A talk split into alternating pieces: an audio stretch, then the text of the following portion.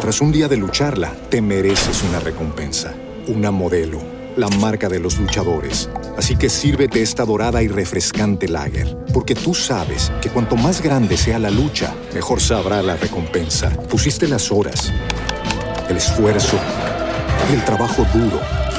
Tú eres un luchador y esta cerveza es para ti. Modelo, la marca de los luchadores. Todo con medida, importada por Crown Imports, Chicago, Illinois. With Lucky Land slots, you can get lucky just about anywhere. Dearly beloved, we are gathered here today to. Has anyone seen the bride and groom? Sorry, sorry, we're here. We were getting lucky in the limo and we lost track of time. No, Lucky Land Casino, with cash prizes that add up quicker than a guest registry. In that case, I pronounce you lucky. Play for free at LuckyLandSlots.com. Daily bonuses are waiting. No purchase necessary. Void where prohibited by law. 18 plus. Terms and conditions apply. See website for details.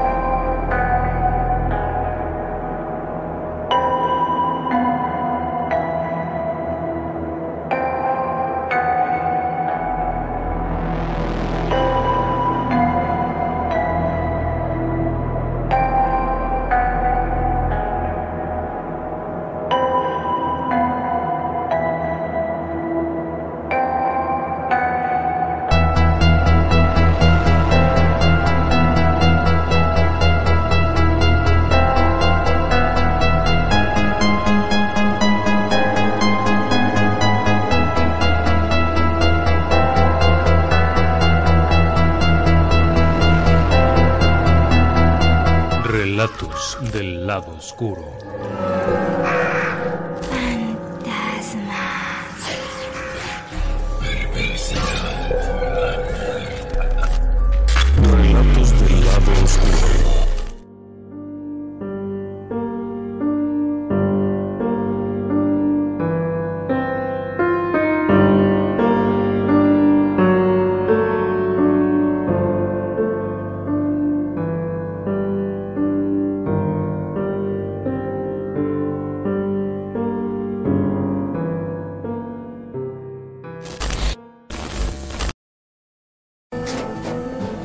Tras un día de lucharla, te mereces una recompensa, una modelo, la marca de los luchadores. Así que sírvete esta dorada y refrescante lager, porque tú sabes que cuanto más grande sea la lucha, mejor sabrá la recompensa. Pusiste las horas, el esfuerzo, el trabajo duro.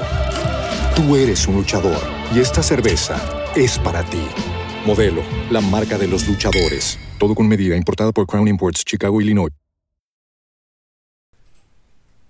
Hay historias que resultan muy interesantes por todo lo que implican, por los choques de culturas, por las mitologías, por las creencias locales y todo lo que encierran, y una de ellas es la historia que vamos a tocar esta noche. Déjeme que les lleve atrás en el tiempo. Es 1976 y estamos en la Ciudad de México. Una familia de origen español, de origen vasco, pertenecientes al país vasco, está llegando a la Ciudad de México. Su apariencia, sin embargo, no es lo que uno esperaría. El hombre es un hombre de unos treinta y tantos años, muy delgado, muy acabado. Vienen con ellos tres pequeños de unos siete, cinco, cuatro años, un niño y dos niñas. Se puede ver que son güeritos, pero tienen la piel roja y están muy quemados por el sol. La esposa, de nombre Rosalía, es una mujer alta, delgada, que se entiende también es rubia, pero está muy quemada por el sol. El hombre se ve enfermo, se le ve muy delgado y muy acabado. En general, su aspecto no es muy bueno. Su historia comienza un año atrás, en un lado remoto, en España, en el País Vasco, en un pueblo conocido como Ochagavía. Es un sitio precioso, una población medieval, con unas construcciones bellísimas y su propio río. Ochagavía es un pueblo de montaña, es un pueblo frío en el País Vasco. La gente ahí se dedica a la montaña, a la tala de árboles, al pastoreo, y en ese sitio vivían este hombre de nombre Jorge, su esposa y estos tres pequeñines. La vida había sido buena, pero las condiciones en general no estaban siendo tan buenas en ese momento. Así que cuando aquella carta del tío que vivía en México llega, hubo mucha emoción. La carta procedía de un pariente, un hermano del padre, que había ido a hacer fortuna a América. El hombre había conseguido una plantación en alguna parte y aparentemente la fortuna había sonreído enormemente. En la carta, aquel pariente le invitaba a Jorge a que viajara a México y fuera a ayudarlo en la plantación. La salud del tío había menguado bastante, los años, no había descendencia, no tenía hijos, no tenía alguien que lo ayudara, y las tareas de aquella finca eran muy variadas, necesitaba la ayuda de alguien. Prometía que iba a haber un ingreso fuerte, incluso aquel pariente pagaría todos los gastos del traslado, boletos de avión, alojamiento, había una casa para ellos, y el gusto de recibir a los pequeños, todo aquello sonaba muy bien. Así que el buen amigo Jorge, pensando en el futuro, decide ir a conquistar América. Y así lo hace y se trasladan. Eh, unos días después llega dinero para que compren los boletos, llega dinero para que preparen una mudanza adecuada, llega todo lo necesario. Después de eso, viajan, toman el avión y aterrizan en una Ciudad de México totalmente diferente. Cuando llegan al Aeropuerto Internacional de la Ciudad de México se asombran. Ellos habían oído hablar de un México distante, de charros a caballo tirando balazos y de grandes extensiones llenas de magueyes. Y cuando llegan a la Ciudad de México se encuentran con un mundo totalmente crecido, cientos de personas, una ciudad enorme, moderna, con muchísimos autobuses. Se quedan ahí un par de días muy sorprendidos y entonces tienen que trasladarse al siguiente punto de su recorrido, la ciudad de Veracruz, en la costa del Golfo de México. Cuando llegan a Veracruz, Veracruz es un sitio precioso, pero hace mucho calor y esta gente viene de tierra fría. Aún en el verano el calor no es tan notorio. Y aquí están a nivel del mar con una humedad bárbara y un calor muy fuerte. Pero es el trópico, es lindo, se, se alojan en un hotel de costa y bueno, está todo muy bien. Veracruz es más pequeño. Es todavía una ciudad como de antes. Es agradable. La gente es muy amable, muy sonriente. El problema viene cuando tienen que seguir adelante hacia la última parte del viaje. Al montar en el autobús que les llevará a su destino, las cosas comienzan a complicarse. Hace mucho calor y conforme se van alejando de la costa, deja de soplar la brisa del mar y el calor se hace muy difícil de soportar. Conforme van avanzando diferentes poblaciones y se dirigen hacia el norte del estado de Veracruz, el calor se hace hiriente. Los pequeños que no están acostumbrados a eso comienzan a sufrir los estragos, las rosaduras, las quemaduras del sol, la deshidratación.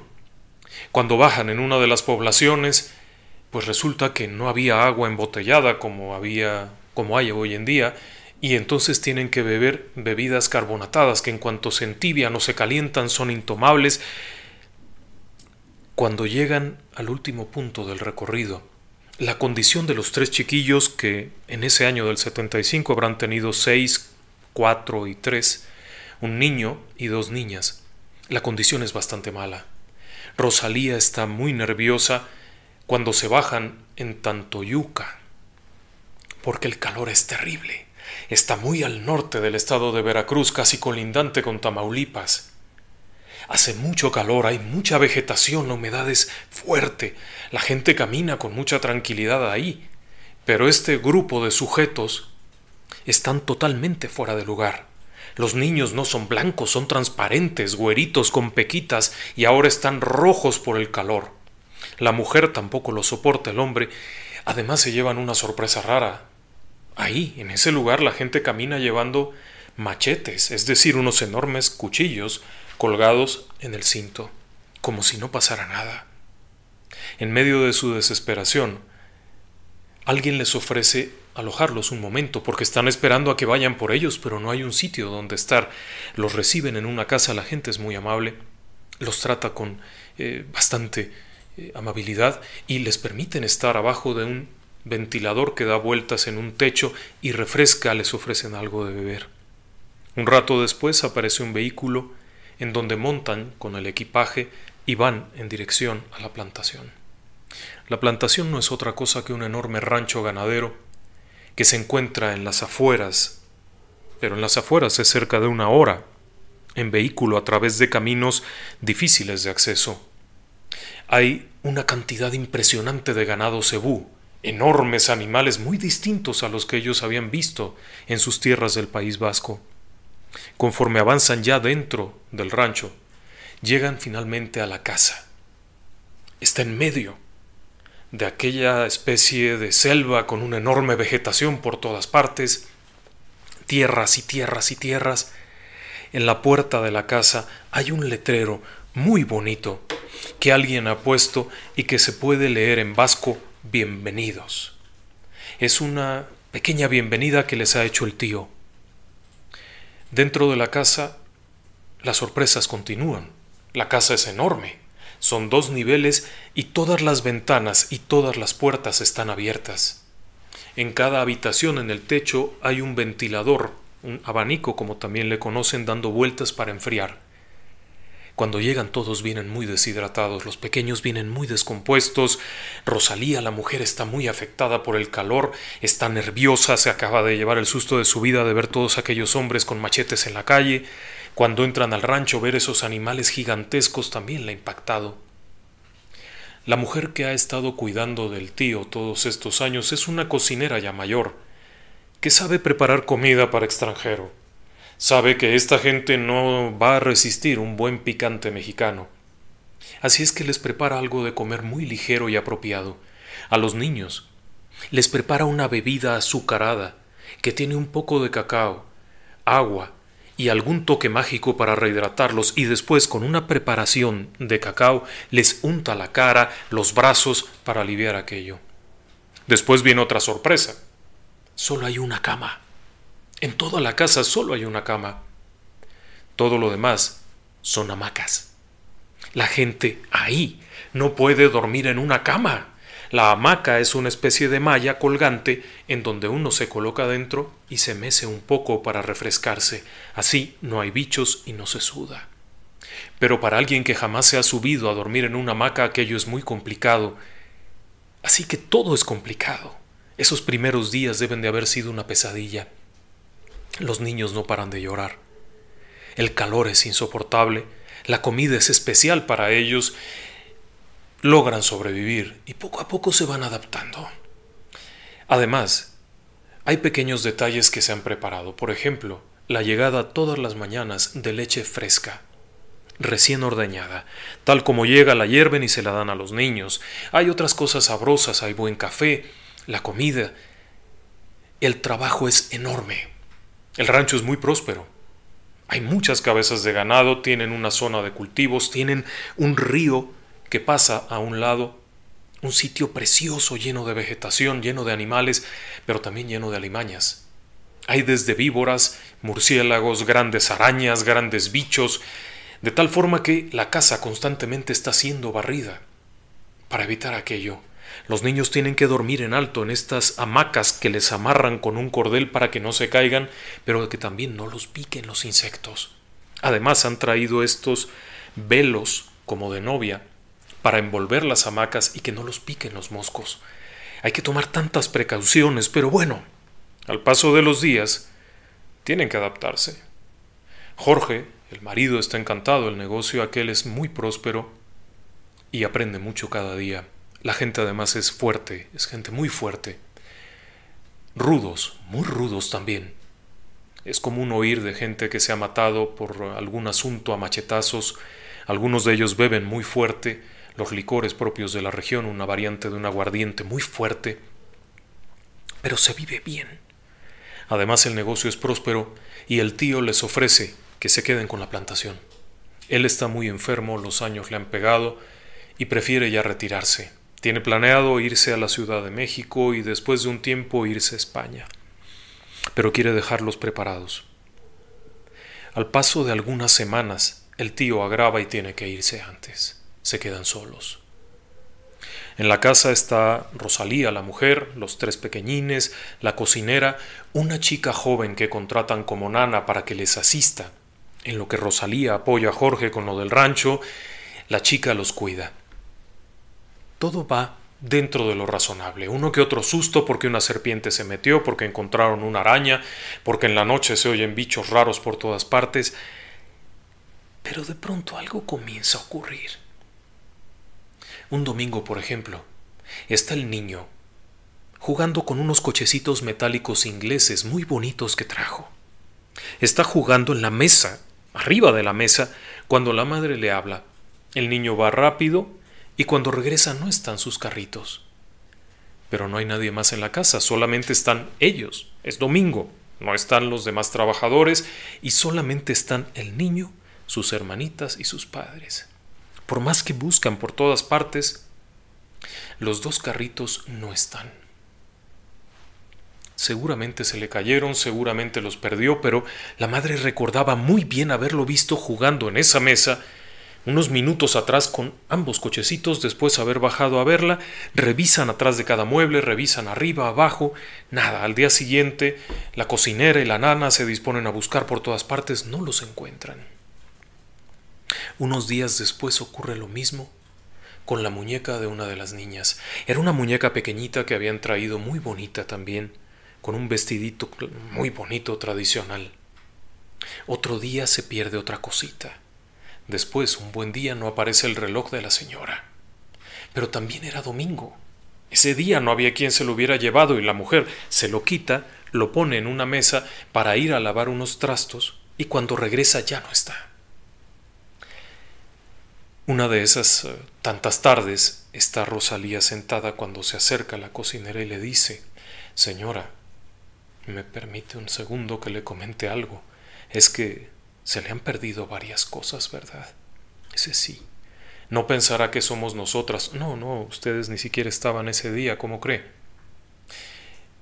¿Y ya sabe usted en dónde están las cosas? No, no aparecieron nunca. Hombre.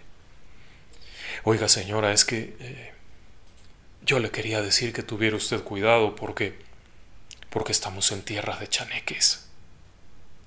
Aquella mujer se sorprende, la española, y, se, sorprende, dice, bueno, ¿y eso, eso, eso es otro bicho o eso qué es? es? algo venenoso. se ríe la cocinera y le dice, no señora, los chaneques son, son como duendes. La española no entiende bien de qué le está hablando esa mujer y se ríe y le dice, no, no, no bromé, no bromé. Dice, bueno, es que es tierra de chaneques y, y los chaneques son muy curiosos y ustedes a donde quiera que van llaman la atención porque son muy diferentes.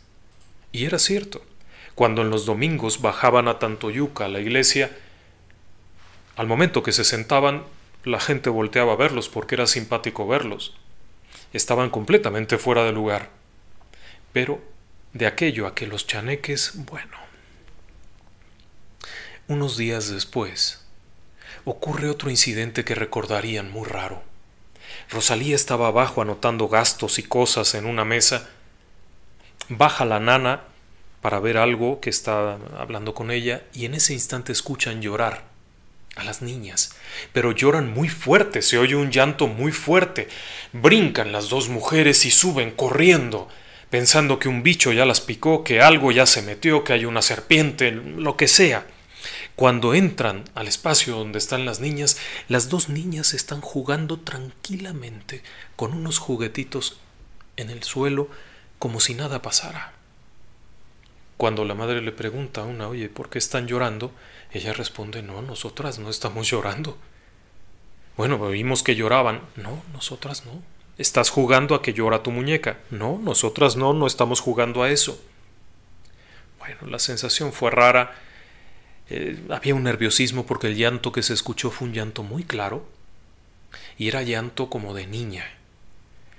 Llevaban ya algún tiempo ahí, algunas semanas o meses, y se habían acostumbrado a los sonidos propios de la región, y aquel sonido no era propio, no habían oído el clásico sonido de los pájaros que están en los árboles, o el de alguna cosa que hubiera por ahí en la vegetación, esto era un llanto de niño. Unos días después les vuelve a ocurrir lo mismo, pero esta vez lo que oyen son risas se escuchan muchas risas en la parte de arriba de la casa. Risas, risas de niños, son risas simpáticas. Al punto en el que Rosalía, la mujer que estaba sentada ahí como de costumbre haciendo sus cosas, oye las risas y le llama la atención. Se ve que se le están pasando muy bien. Cuando voltea ve que la nana bajó por algo y está en la cocina con la cocinera. Toda la casa es abierta abajo, por el calor tiene que ser abierta para que circule el aire. Es que las ve y todavía le dice a la nana, oiga, se ve que están muy contentas las niñas jugando, ¿no? La nana le responde, disculpe señora, pero las dejé dormidas. Hay una cierta sensación de asombro. ¿Se despertarían o qué pasa? Nuevamente suben, esta vez suben las tres, la cocinera era una mujer muy grande y la nana y la esposa suben y se encuentran en la habitación las niñitas les habían puesto una especie de mm, cubierta sobre del piso, sobre de madera, una especie de tabla ahí, y ahí estaban acomodaditas, dormiditas. Eran muy pequeñas, cuatro años, tres años, están dormidas profundamente. Cuando van a buscar al niño, el niño está allá en su habitación, solo, jugando con otra cosita. ¿Tú te reíste? No, yo no me reí. La risa había sido una risa de niños. Cuando se bajan las escaleras, ya con cierto nerviosismo, la cocinera le vuelve a decir Señora, disculpe que me entrometa, pero le recuerdo que estamos en tierra de chaneques. Oh, pero ¿qué es eso de los chaneques? Que todos me dicen chaneque aquí, chaneque allá. La cocinera le recuerda que los chaneques son pequeños duendes, juguetones y que, bueno, hay que tratarlos con respeto y con cariño, pero que están viniendo de curiosos que están curioseando porque como ellos son diferentes, bueno, la mujer le dice, oiga, por Dios, ¿qué tan diferentes podemos ser? No tenemos tres pies. Dice, bueno, es que ustedes son, se ven raros, en pocas palabras. Los días siguen pasando y en una de esas ocasiones la mujer Rosalía tiene que ir a Tantoyuca, lo que toma varias horas, no quiere llevar a los niños por el calor, eh, el viaje en la camioneta vieja aquella que tenían era muy incómodo, así es que les pide que los cuiden, por favor, que no salgan, que no hagan nada. Mientras esto ocurre, el esposo, Jorge, anda en los campos, cuidando el ganado, vaya usted a saber qué. Cuando unas horas después regresa Rosalía, baja del auto, entra a la casa y se lleva una sorpresa muy rara. Los tres niñitos salen corriendo a recibirla muy contentos, con la ropa al revés. El niño tiene la camisita con los botones a la espalda. La niña tiene el vestidito con el peto hacia atrás y la otra igual. Los tres están con la ropa al revés. Cuando entra le dice a la nana, bueno, ¿y esto qué es? ¿Qué estás haciendo? Aquella mujer le contesta, es que andaban los chaneques. ¿Cómo que andaban los chaneques? ¿Y para qué hiciste esto? Bueno, es que Aquí se acostumbra que cuando anda el chaneque, para cuidar a los niños los ponemos con la ropa al revés. Bueno, pues la mujer le dice que ella no cree en eso y que aquí lo único que eh, vale es eh, el Espíritu Santo y no sé cuánta cosa. Le ponen la ropa y está. Dos o tres días después, la mujer está subiendo y bajando, arreglando cosas, va y ve lo que se va a comer, está también viendo otro asunto que tenía por ahí pendiente, cuando pasa de una habitación a otra por la ventana, alcanza a ver que va una de las niñas caminando afuera, solita, va caminando allá lejos. Se horroriza y le grita a la nana. La nana viene corriendo, estaba atrás cuidando a uno. Cuando ven a la niña corriendo, sale la nana, pero como gacela era una muchacha joven, fuerte, correteando a la niña y la alcanza. Cuando llegan a donde está la niña, bueno, es un asombro total. Tenían prohibido salir de la casa, tenían prohibido ir hacia la vegetación. Ahí muy cerca pasaba el brazo de río. La niña está muy contenta. Cuando la madre le dice, pero ¿en qué cabeza cabe haberte salido? ¿Cómo se te ocurre? Aquí hay muchas cosas. La niña dice que el amigo, que hay un amigo, que hay un niñito, en, su lengua de ellos, porque además hablaban la mitad en español, la mitad en euskera, le dice que había un niñito y que es muy sonriente y que, que es chiquito y todo esto. Bueno, meten a la casa y entonces baja, sale la cocinera y la, la sienta a la señora y le dice, señora, esto no es de broma a esta niña se le estaba llevando un chaneque. Bueno, esta mujer se queda horrorizada de que le insistan con aquello, ella no creía en eso, no creía en brujerías. Al día siguiente la cocinera llega trayendo estas pulseritas peculiares que se ponen en los brazos de los niños, que en algunas partes se les conoce como ojo de venado, allá tenían otro nombre, y le pide que se los ponga, que no le va a hacer ningún daño ponerles y que sí los va a ayudar. A partir de ese momento se seguían oyendo las risitas, a veces el llanto se oía lejos, todo aquello, pero los niños ya no sufrían esas situaciones tan raras. Y entonces ocurrió algo diferente. Jorge era un hombre treinta y tantos años, muy fuerte, no era muy alto, era un tipo normal, pero muy fuerte, muy sano. De pronto empieza a perder el apetito de pronto empieza a adelgazar, a cansarse. Habían pasado ya varios meses de que estaban ahí. A cansarse mucho. Se le ve cómo va adelgazándose y en cuestión de algunas semanas se le ve visiblemente enfermo, desganado. De pronto tiene episodios de náusea. De pronto no come nada. Así es que al médico. Hay una clínica en la ciudad, lo llevan allá, lo revisan, le hacen estudios, no parece haber nada, no sale nada, todo parece estar bien, pero el tipo no come, lo poco que come le hace daño, aunque le preparen las cosas más sencillas que pudiera haber, eh, un caldo de pollo muy austero le hace daño, el tipo se está desmejorando horriblemente. Una tarde está Rosalía cuidando del esposo que está muy enfermo, los niños están por ahí con la nana, cuando sube la cocinera con un balde y le dice, señora, lo que pasa es que a su esposo ya le hicieron daño los chaneques. Rosalía está harta de aquello, estalla y le dice, por Dios, ya váyase. Yo no creo en eso, este hombre comió algo que usted le preparó y mire cómo está. Se enoja mucho. La mujer aquella, la cocinera, se regresa donde estaba. Bueno, al día siguiente vuelve a subir y le dice, señora, su esposo no va a mejorar mientras no lo cure alguien que sepa de chaneques. Algo hizo su esposo que enojó a los chaneques y dejaron de ser juguetones y ahora lo están dañando. Bueno, aquello la hizo estallar. El hombre seguía muy mal, al punto en el que finalmente un buen día agarran sus cosas y se van. Y es cuando llegan a la Ciudad de México. Los exámenes médicos que le hicieron en el Sanatorio Español de la Ciudad de México, que en aquel entonces era lo más avanzado, no arrojaban nada, no había ninguna bacteria extraña en el estómago, no había ninguna cosa rara, ningún daño, intoxicación, simplemente el tipo estaba perdiendo la fuerza de vivir. Según contaban, lo que hicieron fue regresar allá, adelante de Tantoyuca al rancho.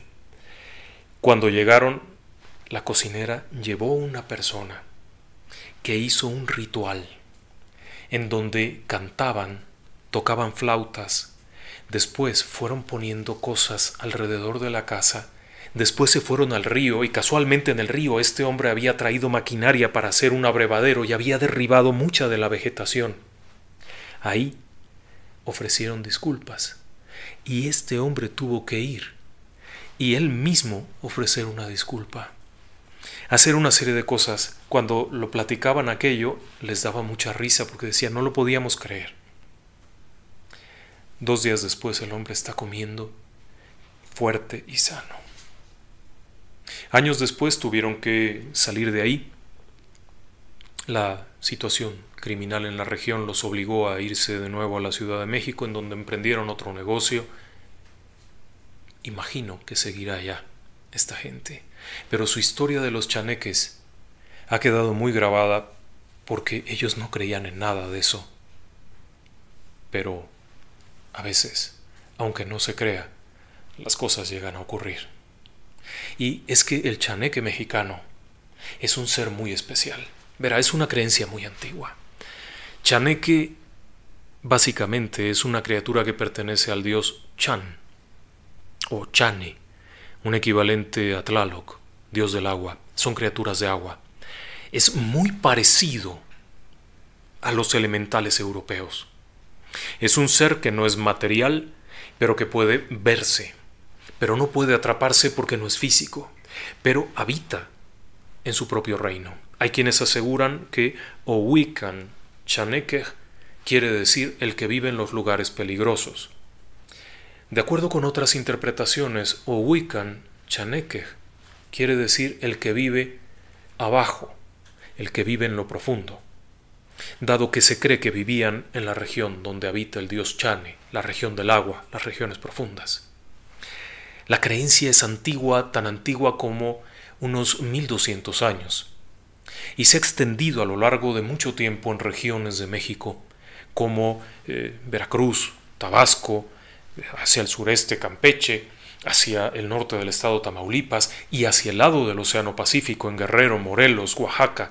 La creencia en los chaneques es muy extendida. Se les describe como seres pequeños, un metro, 90 centímetros. Hay chaneques y chanecas, es decir, varones y mujeres.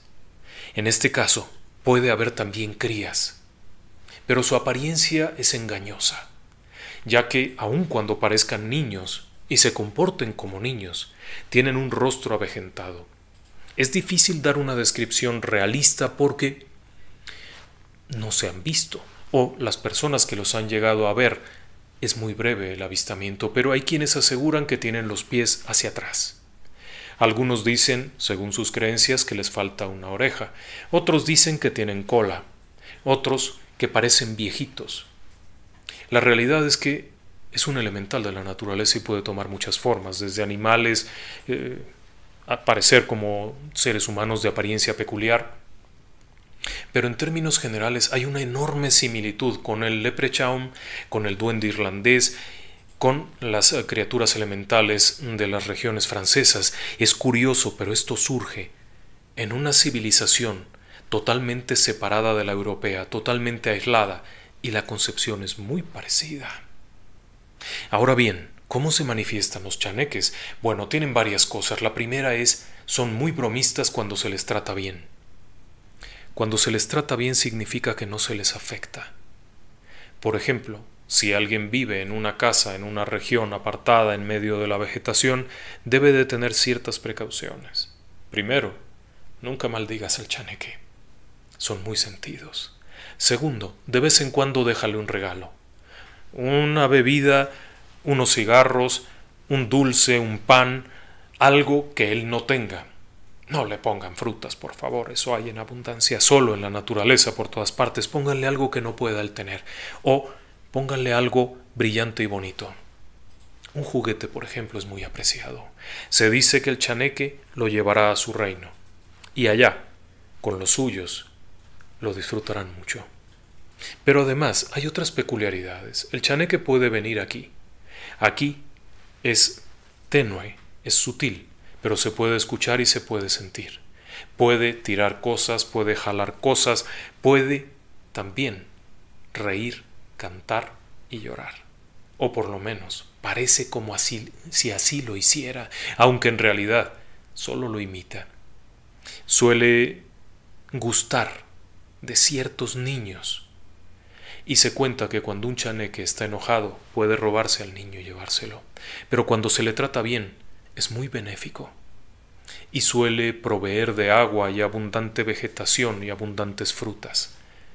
Pero cuando se tocan sus lugares, se maltratan sus lugares, puede provocar daños muy graves. Puede hacer que la gente pierda su tonali, parte de su alma, la energía vital, y entonces enfermarán y sufrirán desgano, sufrirán la pérdida de apetito, se irán enfermando hasta morir, si es que no se hace algo para ayudarlo. En diferentes regiones se le conoce de diferentes formas. Esta ceremonia, por ejemplo, en Guerrero se le conoce como el huencle. El huencle es una ofrenda, se le regala algo a los chaneques para que estén tranquilos. En otras partes le llaman de diferente forma, pero es más o menos lo mismo. Es obsequiarles algo, es darles algo para que estén contentos, para que se porten bien. Y por supuesto, no se deben hacer cosas agresivas. Poner algún tipo de veladora para ahuyentarlos, quemar chiles, va a provocar más problemas. Si están molestando, se les puede hablar. Se les puede decir que por favor no estén asustando. Hay gente en la región de Veracruz que se dedicaba hasta los años setentas para eso. Iban a las casas donde había chaneques molestando y les hablaban, les explicaban que estas personas estaban pasándola mal por ellos, que si querían quedarse se podían quedar, pero que no los molestaran, y así sucesivamente. En las regiones más hacia el norte, hacia Tamaulipas, hacia la curva del Golfo de México, se hacían rituales un poco más elaborados, pero siempre tratándolo con cierto respeto, con cierto cuidado. El chaneque puede ser un aliado. Si se le piden bien las cosas, los pozos van a tener agua. Los cultivos van a ser prósperos y no va a haber muchas plagas incluso pueden asustar a los maleantes. Se dice que un chaneque que está muy afincado con alguien, que está encariñado con un humano, puede cuidarlo, y si alguien se acerca a hacer un mal, llega a defenderlo. Y ahí viene una parte también muy curiosa. Algunas leyendas antiguas decían que los chaneques también pueden mezclarse con los humanos. Y así, hay leyendas de hombres que se fueron a vivir con una chaneca, pero nunca regresan, porque una vez que entras allá, ya no puedes salir, ya eres chaneque. Pero si sales, tu tiempo es diferente y seguro morirás, muy pronto. También pasa lo mismo con el hijo. El hombre y una chaneca pueden tener una cría, según la antigua tradición, pueden tener un niño. Este niño, mientras esté entre los chaneques allá abajo en su tierra, será chaneque. Pero si llega a salir y entrar al mundo de los humanos, pierde todo eso y se convierte en un humano muy feo. Y no solamente eso, sino que se avejenta muy rápido. La combinación no es buena. Así es que también cuando una chaneca encuentra un hombre, si es que llega a tener una cría, esta cría debe de quedarse allá. No es una buena combinación y hay muchas leyendas respecto a esto y ninguna termina bien. Pero no todas las historias de chaneques son de desenlaces terribles. Hay una historia que nos eh, platicaban hace muchísimos años. Una historia de localizadores de pozos, poceros. Uno de ellos era don Juan y era un saurí. Era un hombre, del que le platicaré en alguna ocasión, que localizaba pozos mediante horqueta, péndulo y unos aparatitos muy curiosos. Su trabajo consistía en caminar la tierra y donde la horqueta comenzaba a hacer oscilaciones, marcaba y después localizaba. Don Juan tenía un amigo, compadre muy querido, al que le llamaban el corazón. Le llamaban así porque era muy enamorado.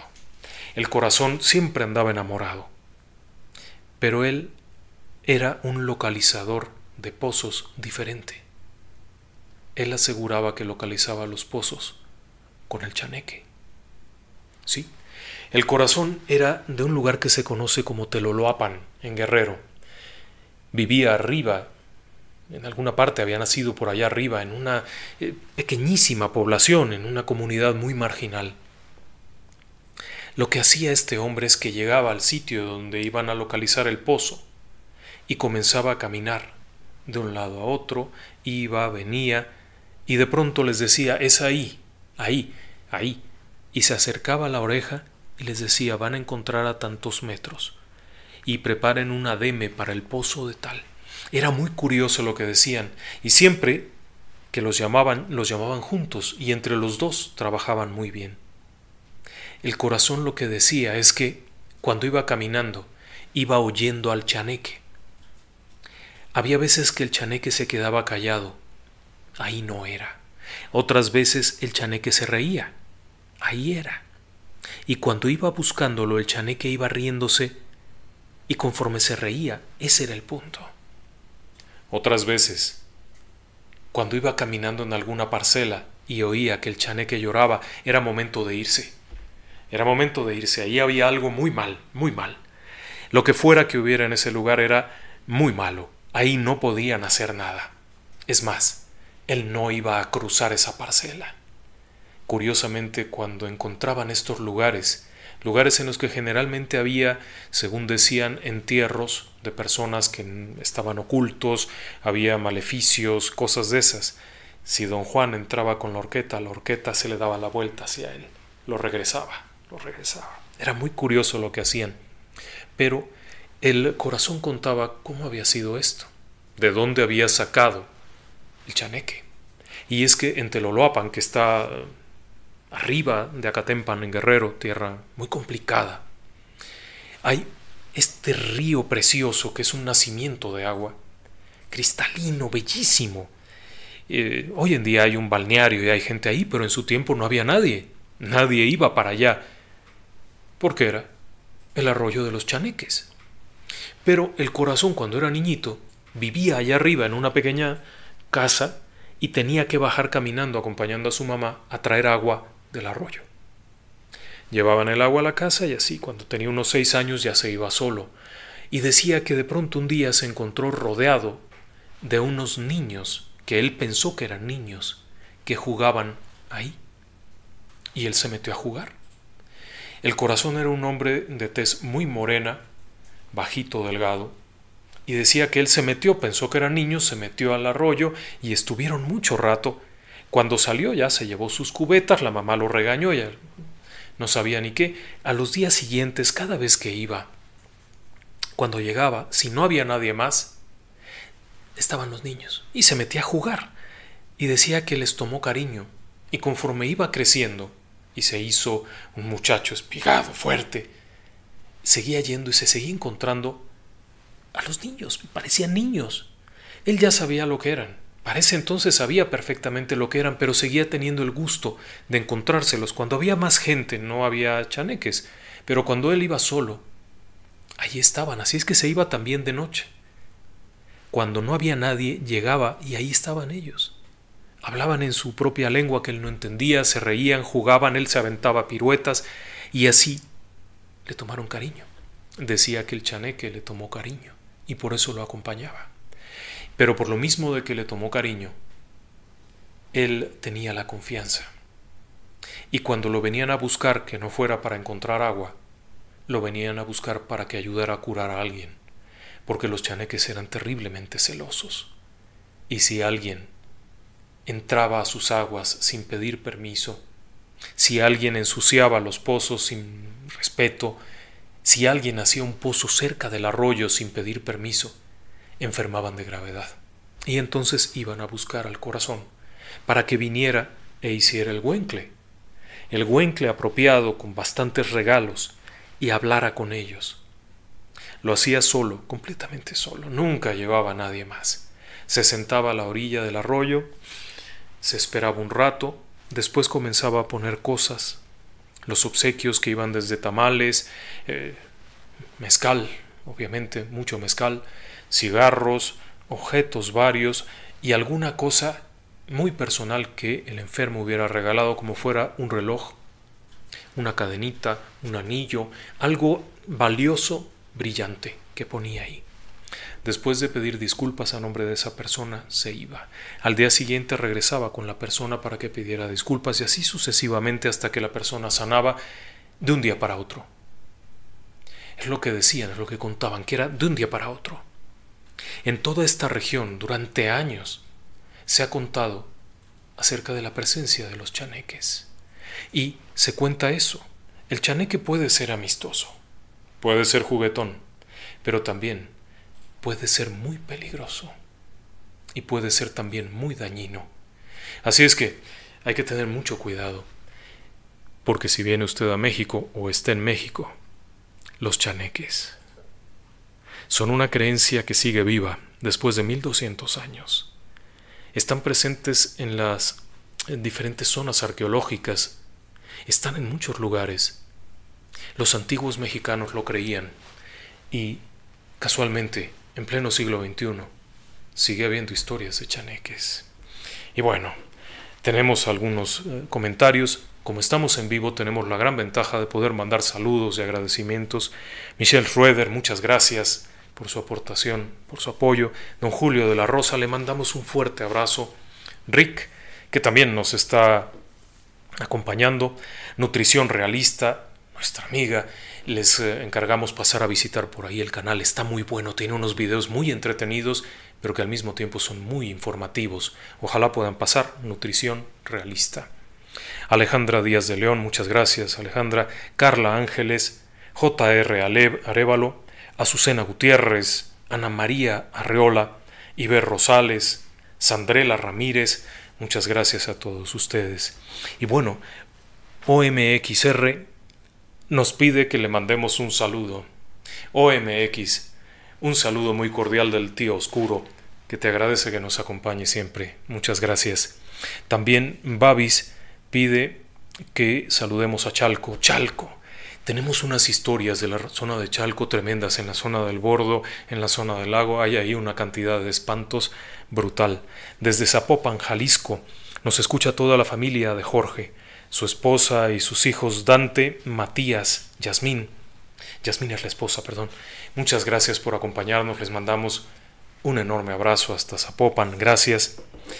También mandamos muchos saludos a José Ramón, mi tocayo, y Carolina, que están en Cholula, Qué bueno que nos acompañan. Mingi dice que en España son las 4:48 am y nos escuchan varias personas allá. Caray, muchas gracias Mingi. Les mandamos un abrazo a todos ellos. Y bueno, ahora mismo hemos platicado de gente de allá. Esta historia la platicaban aquí y es eh, muy grata para nosotros y muy grato saber que nos acompañan desde allá. Y bueno, quiero avisarles algo importante para nosotros y es que a partir del lunes tenemos para ustedes un relato, una serie, una serie de terror que se llama La Muñeca. Son cinco capítulos. La Muñeca es una obra muy interesante para nosotros, es una creación eh, de relatos del lado oscuro basada en un texto de Yolanda Lemus, que es una, una obra que presentamos en teatro y que resultó ser tremendamente exitosa, pero en radio además es muy impresionante. Son cinco capítulos que vamos a presentar lunes a viernes a las 10 de la noche, como siempre. Esté pendiente y no se pierda ninguno de los capítulos porque se pone muy bueno aquello. En fin, pues hemos platicado de Chaneques esta noche, hemos mandado muchos saludos, les externamos nuestro agradecimiento esta noche en que además estamos alcanzando, según entiendo, los 45 mil suscriptores, cosa que también nos emociona mucho. Sebastián López, le mandamos un fuerte agradecimiento. Alexas, Alexis Tavares pide saludos hasta León, Guanajuato, cosa que hacemos con mucho gusto. León, Guanajuato es un lugar muy querido para nosotros. Por cuestiones de trabajo estuvimos allá varios, varios años, conocimos personas valiosísimas, conocimos historias impresionantes, así es que mandamos allá un enorme saludo. 1174 personas acompañándonos esta noche. Les agradecemos esa preferencia muy buenas noches y que descansen en paz. Tras un día de lucharla, te mereces una recompensa, una modelo, la marca de los luchadores. Así que sírvete esta dorada y refrescante lager, porque tú sabes que cuanto más grande sea la lucha, mejor sabrá la recompensa. Pusiste las horas, el esfuerzo, el trabajo duro. Tú eres un luchador y esta cerveza es para ti. Modelo, la marca de los luchadores. Todo con medida, importada por Crown Imports, Chicago, Illinois. Lucky Land Casino asking people what's the weirdest place you've gotten lucky. Lucky? In line at the deli, I guess? Aha, in my dentist's office. More than once, actually. Do I have to say? Yes, you do. In the car before my kids' PTA meeting. Really? Yes. Excuse me, what's the weirdest place you've gotten lucky? I never win and tell. Well, there you have it. You can get lucky anywhere playing at LuckyLandSlots.com. Play for free right now. Are you feeling lucky? No purchase necessary. Void where prohibited by law. 18 plus. Terms and conditions apply. See website for details.